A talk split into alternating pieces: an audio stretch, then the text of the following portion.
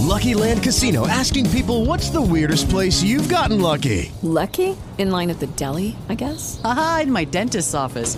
More than once, actually. Do I have to say? Yes, you do. In the car before my kids' PTA meeting. Really? Yes. Excuse me, what's the weirdest place you've gotten lucky? I never win and tell. Well, there you have it. You can get lucky anywhere playing at LuckyLandSlots.com. Play for free right now. Are you feeling lucky? No purchase necessary. Void where prohibited by law. 18 plus. Terms and conditions apply. See website for details.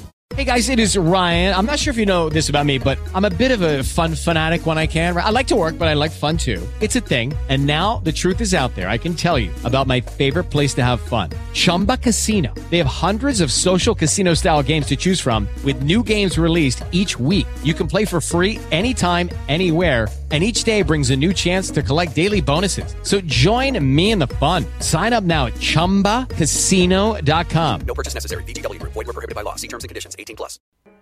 Você sabe o que são coligações partidárias? O Politize esclarece para você nesse podcast.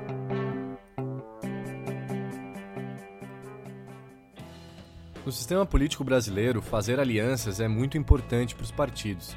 Em um sistema que é altamente fragmentado, com dezenas de partidos diferentes, apenas através de acordos com outros partidos é possível se destacar e ganhar terreno na política.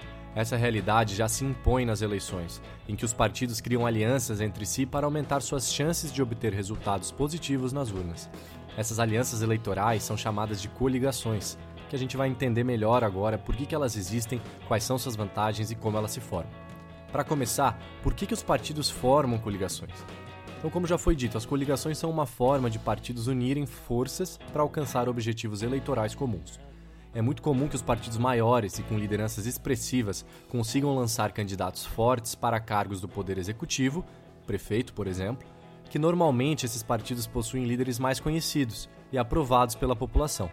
Esses partidos também costumam eleger muitos candidatos para todos os outros cargos eletivos. Mas esse capital político pode não ser suficiente para derrotar seus maiores adversários, que muitas vezes têm apoio popular semelhante ou maior. Esses adversários são de partidos rivais, que expõem ideias divergentes sobre vários temas importantes. Assim, um partido precisa se articular com outros, menores, que não tenham condições de vencer as eleições para o executivo e alcançar acordos que beneficiem mutuamente a todos.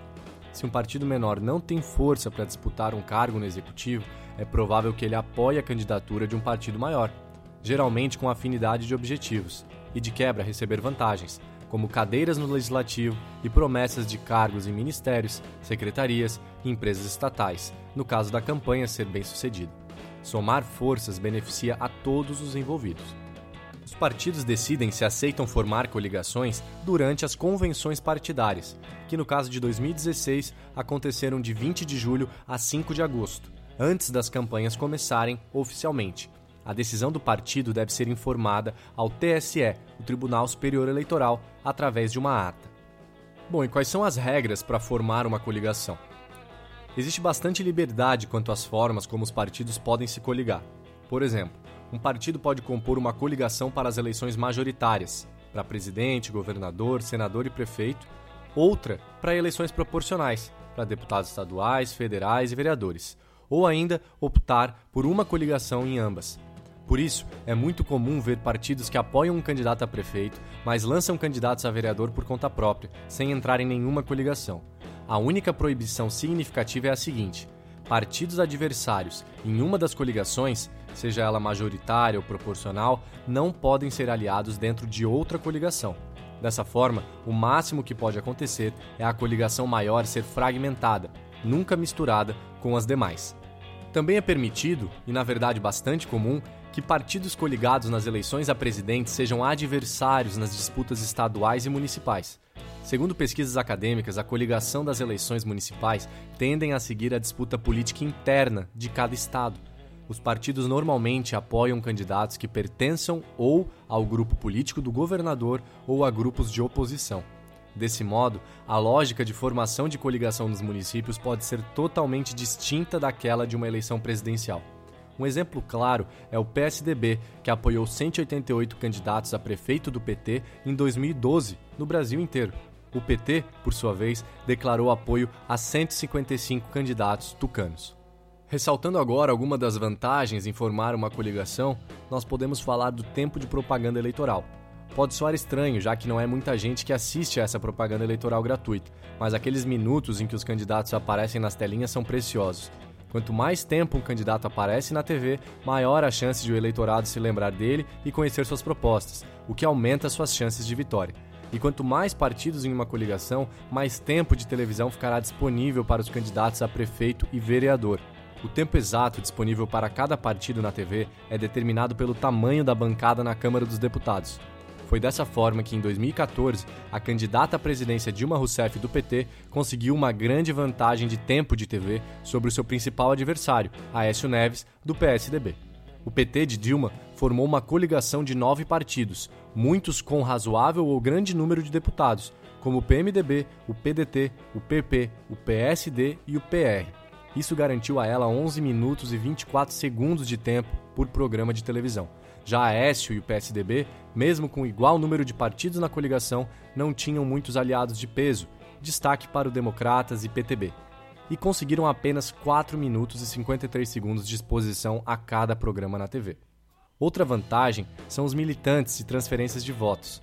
Cada partido possui filiados que podem fazer campanha em prol de um candidato. Os cabos eleitorais podem ser alocados para apoiar o candidato de um partido coligado Muitas vezes, as lideranças de partidos coligados conseguem facilmente transferir votos ao declarar apoio ao candidato da coligação.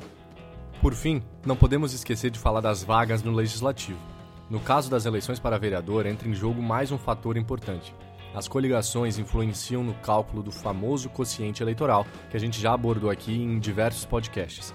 Se um partido lança uma candidatura sozinho, sem nenhuma coligação, terá de contar apenas os seus votos para conseguir as cadeiras na Casa Legislativa.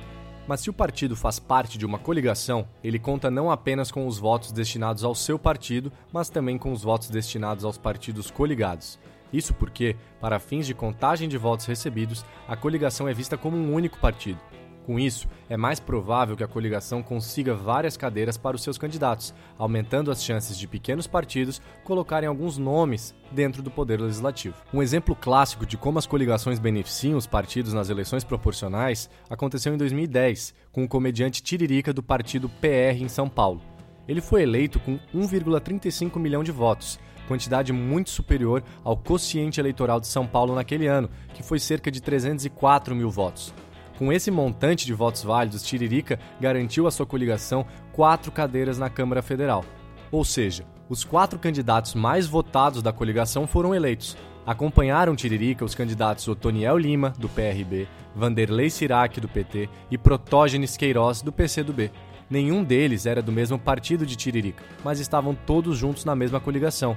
Somando a votação desses três candidatos, que cada um teve um pouco mais de 90 mil votos, eles não alcançariam sequer uma cadeira de deputado federal. Contudo, por estarem coligados, os votos do Tiririca ajudaram a elegê-los. Nós fizemos um podcast justamente sobre isso, desmistificando se era mito ou verdade que Tiririca ajudou a eleger outros candidatos. Então, se você não ouviu aquele podcast, nesse aqui você já viu que sim, é verdade e não um mito. Para encerrar a nossa discussão sobre coligações partidárias, fica a pergunta: elas deveriam ser banidas? Bem, as coligações eleitorais são vistas como parte de um ciclo vicioso de corrupção na política brasileira.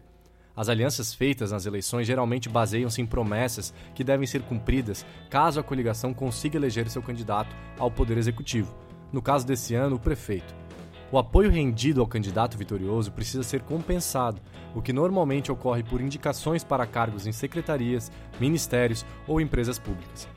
Essas alianças, que se sustentam apenas porque os partidos coligados querem ter controle de parte do aparelho estatal, são chamadas de fisiológicas e, portanto, prejudiciais para a nossa política. Para superar esse estado de coisas, em 2015 tramitou na Câmara a proposta de proibir as coligações nas eleições proporcionais, ou seja, para deputados federais, estaduais e vereadores. Sem coligações, os candidatos a vereador ou deputado contariam apenas com seus próprios votos e os do seu partido, essa medida, segundo seus defensores, acabaria com as legendas de aluguel, entre aspas, os partidos pequenos que realizam alianças fisiológicas. Por outro lado, prejudicaria também partidos pequenos ideologicamente, que provavelmente teriam que se fundir a partidos maiores. mas a proposta não vingou. Como estava incluído em uma emenda constitucional, era necessário garantir votos de pelo menos 3 quintos dos 513 deputados, o que não aconteceu. Com o fracasso da PEC feita pela Câmara, o Senado elaborou uma alternativa, em forma de lei ordinária, já sancionada. A nova lei determina que os candidatos tenham que alcançar pelo menos 10% do quociente eleitoral para poder se eleger.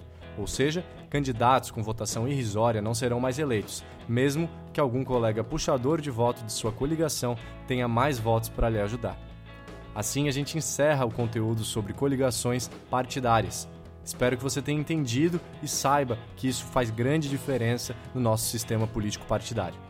Para saber mais sobre esse assunto e muitos outros, acesse o maior portal de educação política do Brasil, politize.com.br.